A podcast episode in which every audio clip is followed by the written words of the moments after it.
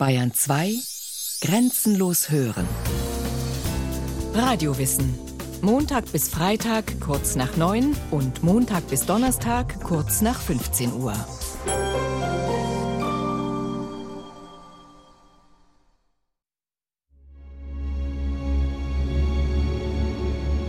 Ich bin die Erste und die Letzte. Ich bin die Geehrte und die Verachtete. Ich bin die, die Sie Leben nennen. Und ihr habt mich tot genannt.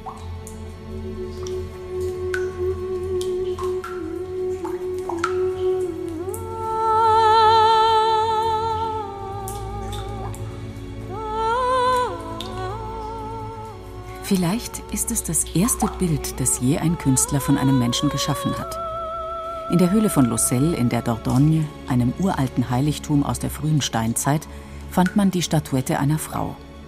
Sie ist aus Kalkstein, 50 Zentimeter hoch und mit rotem Ocker bemalt.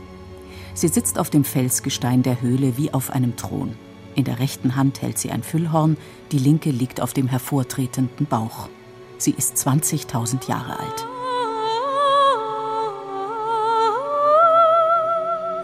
Die Kulturforschung ist sich einig, das ist eine Muttergottheit. Das Füllhorn zeigt deutlich 13 Einkerbungen, was auf die weiblichen Monatszyklen verweist, eine Art prähistorischer Menstruationskalender. Und der hervorgewölbte Bauch steht für die Gebärmutter. Die Frauen mit den großen Brüsten und dem ausladenden Schoß findet man auf den Höhlenmalereien der Pyrenäen und in den Labyrinthen Maltas, in den Grabkammern ägyptischer Pyramiden, auf römischen Votivsteinen und in den Ruinen Mallorcas.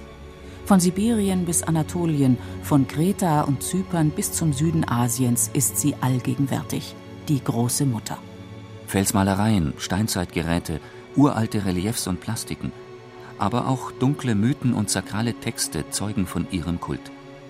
Über Jahrtausende hinweg wird sie als Lebensspenderin, Nährerin, Erhaltende und Heilende gesehen – aber auch als Bringerin von Tod und Vernichtung, freundlicher ausgedrückt, als Quelle eines Zyklus, in dem Tod und Leben ewig einander ablösen. Sie ist Jungfrau, Liebende, Mutter und Alte. Sie heißt Himmelskönigin, Gebieterin der Dunkelheit, Weberin des Gewirkten. In Indien nennt man sie Shakti, die große Schöpfungsenergie. In Mesopotamien heißt sie Kali, Tiamat und Inanna. Sie lebt in Demeter, Persephone, Kybele weiter und in der Jungfrau Maria.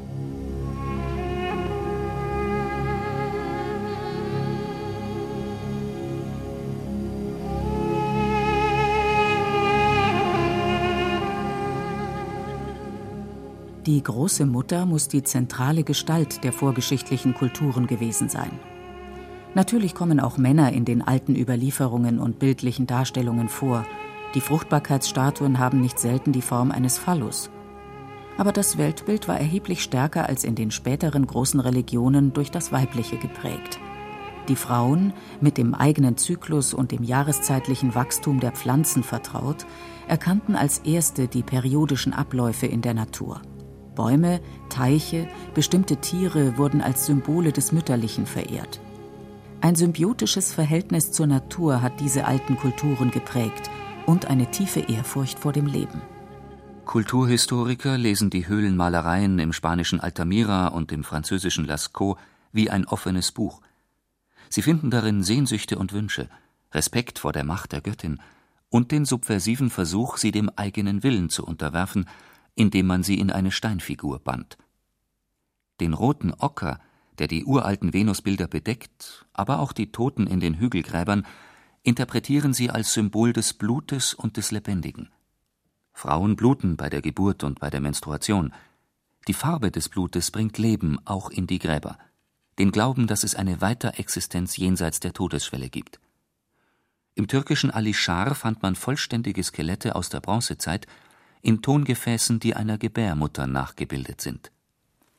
Die Muttergöttinnen in den Felsgrotten und Tempeln besitzen meist keine Gesichter keine Augen, keinen Mund.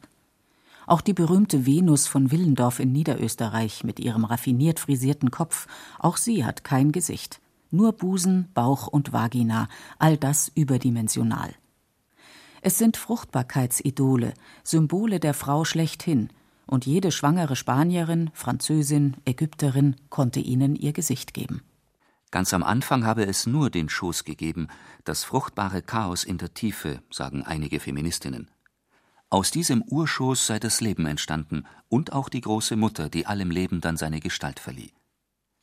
Deshalb die zentrale Rolle der Höhle als heiliger Ort in den frühen Kulten und Religionen und als Ort, der auch noch heute vage Erinnerungen an die Geburt und an die Zeit davor auslöst.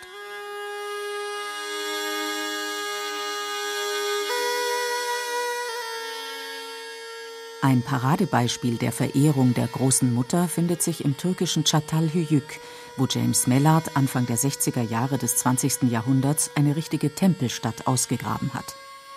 Ihre Reliefs und Wandfresken bilden das Mysterium von Geburt und Tod ab und zeigen die Göttin, wie sie Stiere zur Welt bringt. Merkwürdig die vielen Stuckreliefs großer Brüste, in denen die Schädel von Ebern, Füchsen, Geiern stecken – Anstelle der Brustwarzen ragen Zähne und Hauer hervor.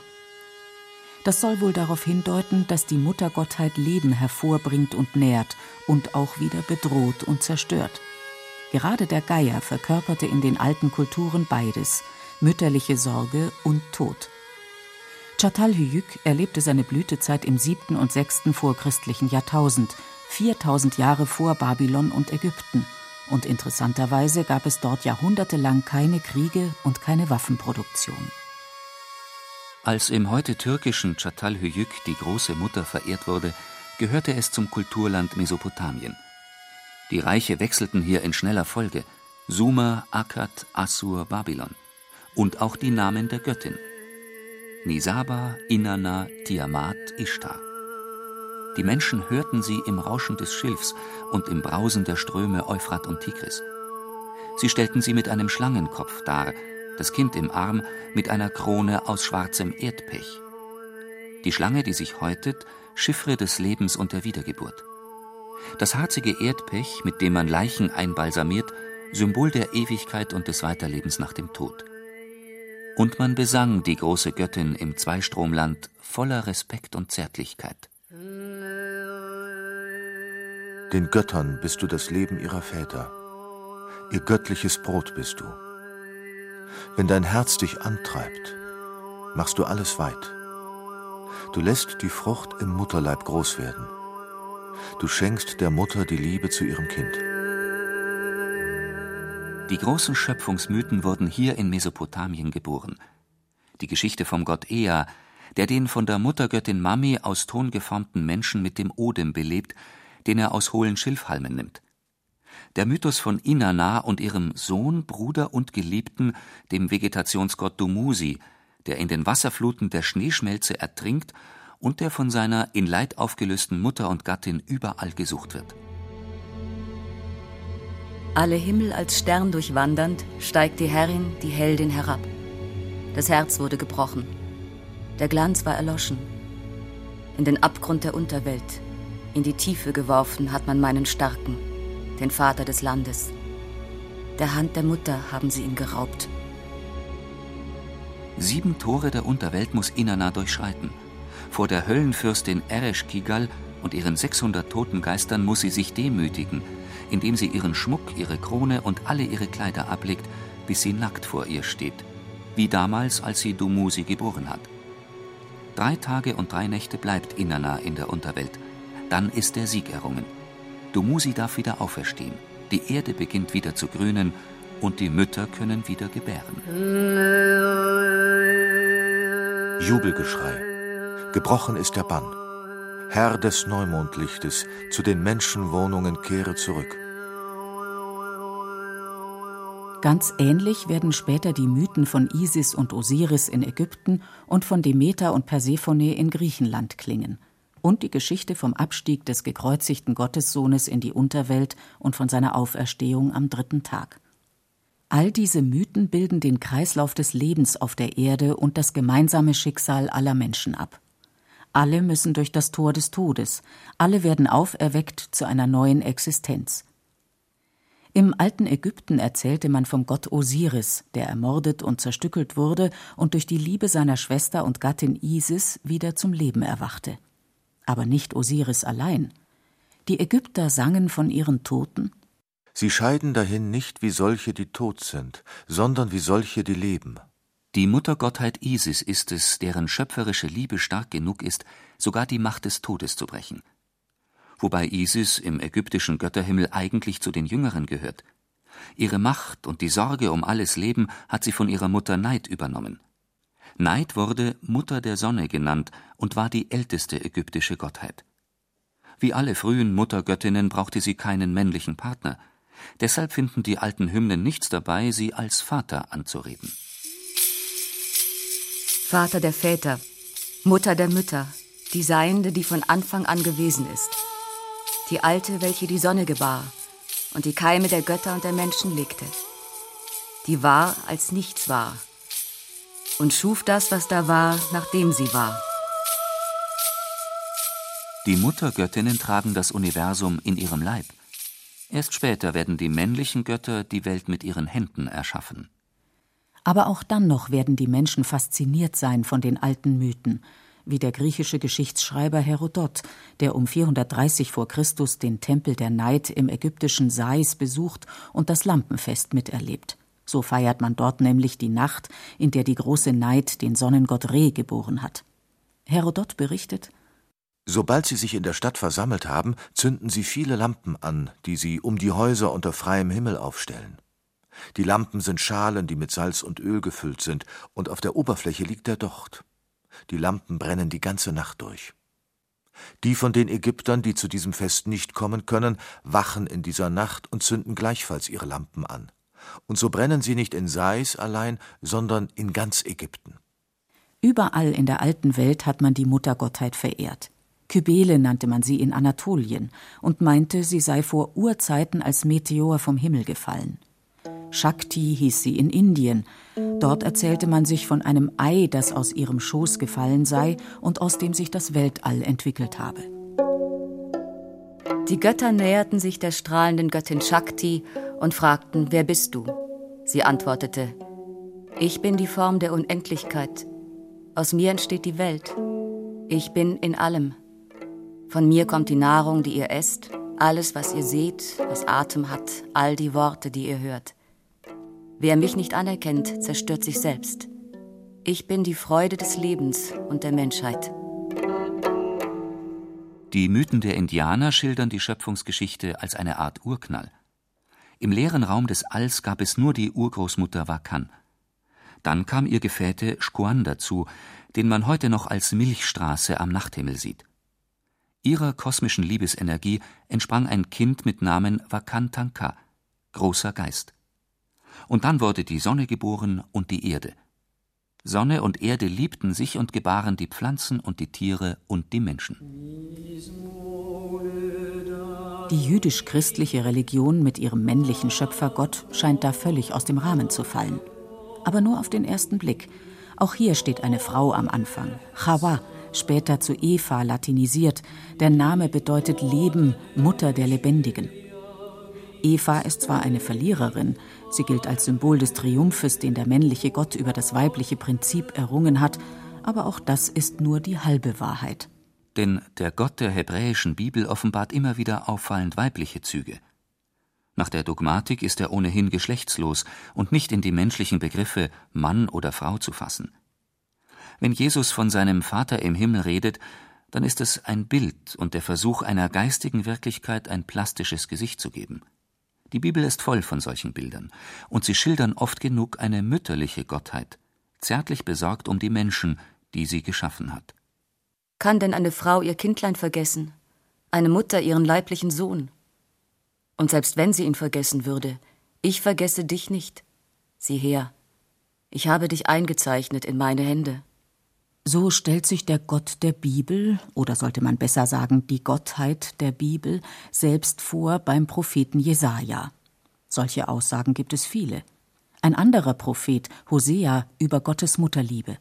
Als Israel jung war, gewann ich ihn lieb. Ich rief meinen Sohn aus Ägypten. Ich war es, der Ephraim gehen lehrte. Ich nahm ihn auf meine Arme. Mit menschlichen Fesseln zog ich sie an mich, mit den Ketten der Liebe. Ich war da für sie, wie die Eltern, die den Säugling an ihre Wangen heben. Die Gottheit erscheint als Hebamme, die den Frauen von Jerusalem beim Gebären hilft. Als Mutter von Adlern und Bären, so in einem Lied des Mose im Buch Deuteronomium.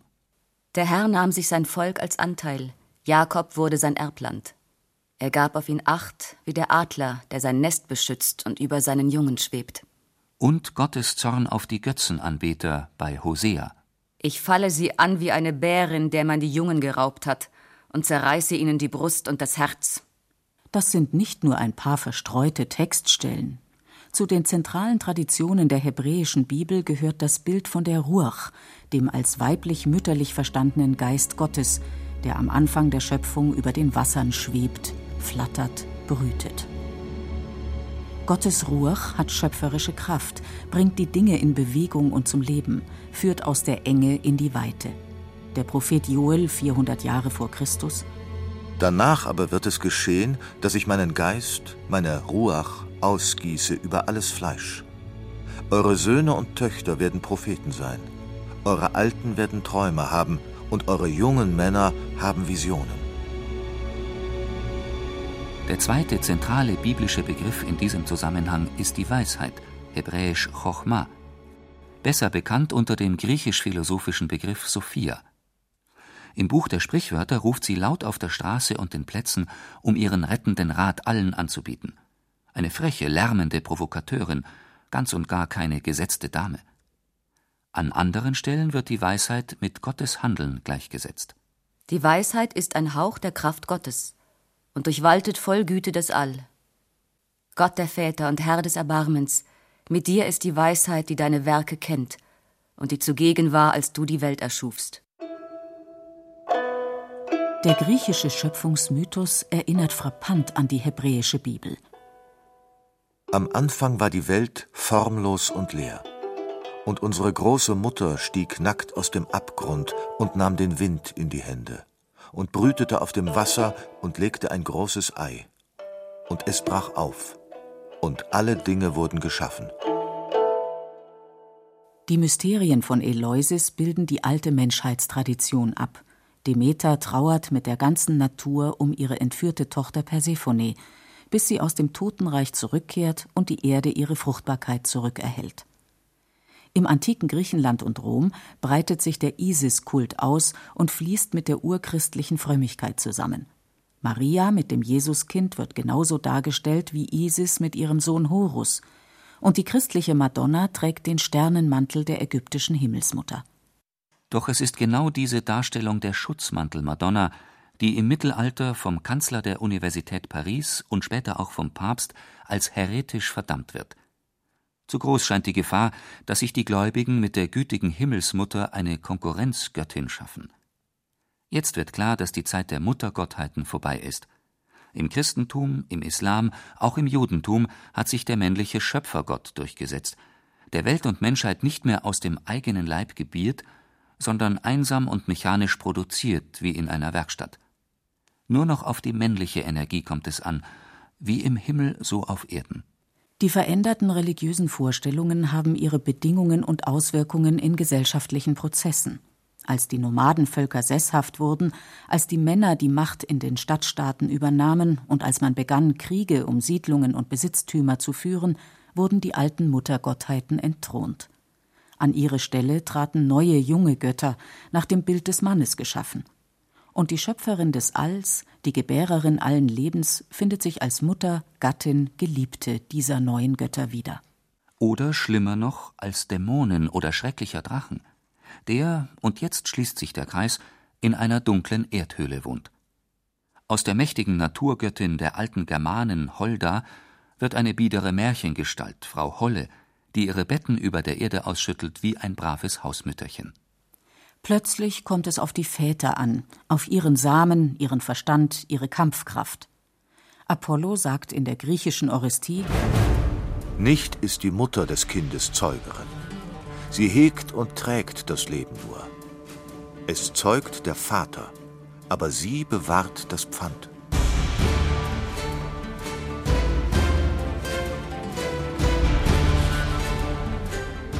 Feministische Forscherinnen und nicht nur sie behaupten freilich, dass die große Mutter im kollektiven Unbewussten der Menschheit gegenwärtig geblieben ist. Die Muttergottheit und all das, wofür sie steht. Die Ehrfurcht vor dem Leben, ein symbiotisches Verhältnis zu Pflanzen und Tieren, der Glaube an eine Weiterexistenz nach dem Tod.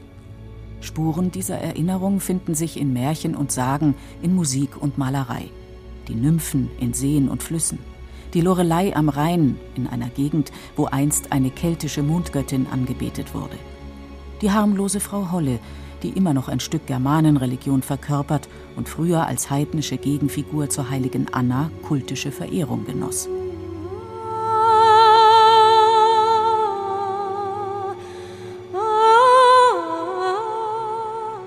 Die Menschheit ist wohl älter, aber sie altert nicht. Immer wieder erlebt sie sich als das Kind der Mutter. Schrieb der erstaunlich belesene Amateurhistoriker und Archäologe Helmut M. Böttcher 1968. Mögen die Religionen sich in ihren Aussagen auch noch so sehr gewandelt haben, die große Mutter ist immer die gleiche geblieben. So wenig hat sie sich gewandelt wie die kleine, die Menschenmutter, die noch immer ihre Kinder unter Schmerzen und in brennender Hoffnung gebiert und in ein unbekanntes Leben trägt, über dessen Nacht dunkel die Sterne stehen, als trügen sie eine vom Himmel erleuchtete Verheißung. Die Rückkehr der großen Göttin vollzieht sich beileibe nicht nur in der Esoterik und in verspielten Hexenkulten. Eine solide feministische Kulturkritik macht darauf aufmerksam, wie die Bedrohung des Ökosystems Erde mit patriarchalen Denkmustern zusammenhängt. Gewaltbereitschaft, Eroberungsfantasien, Machtwahn, Profitgier, alles Entartungserscheinungen einer sterilen Männlichkeit, die glaubt, auf die weibliche, mütterliche Dimension verzichten zu können. Die Menschen müssen wieder lernen, auf ihre weibliche Seite zu hören, auf die sanften Töne des Unbewussten, auf die vergessene Natur. Wie es die feministische Theologie vorexerziert. Sie versucht die einseitig männlichen Gottesbilder durch die lange verdrängten weiblichen Traditionen in der Bibel und in der theologischen Überlieferung zu ergänzen in der zweifellos richtigen Erkenntnis, dass diese Gottesbilder ausschließlich die sozialen Erfahrungen und die Interessen von Männern widerspiegeln, was dazu führt, dass Macht, Gewalt, Unterwerfung, Autoritätsfixierung in der Religion einen hohen Stellenwert einnehmen. Von der feministischen Theologie lässt sich lernen, dass Gott immer anders und größer ist als unsere begrenzten Vorstellungen. Und das ist sicher ein Gewinn, auch für die Männer.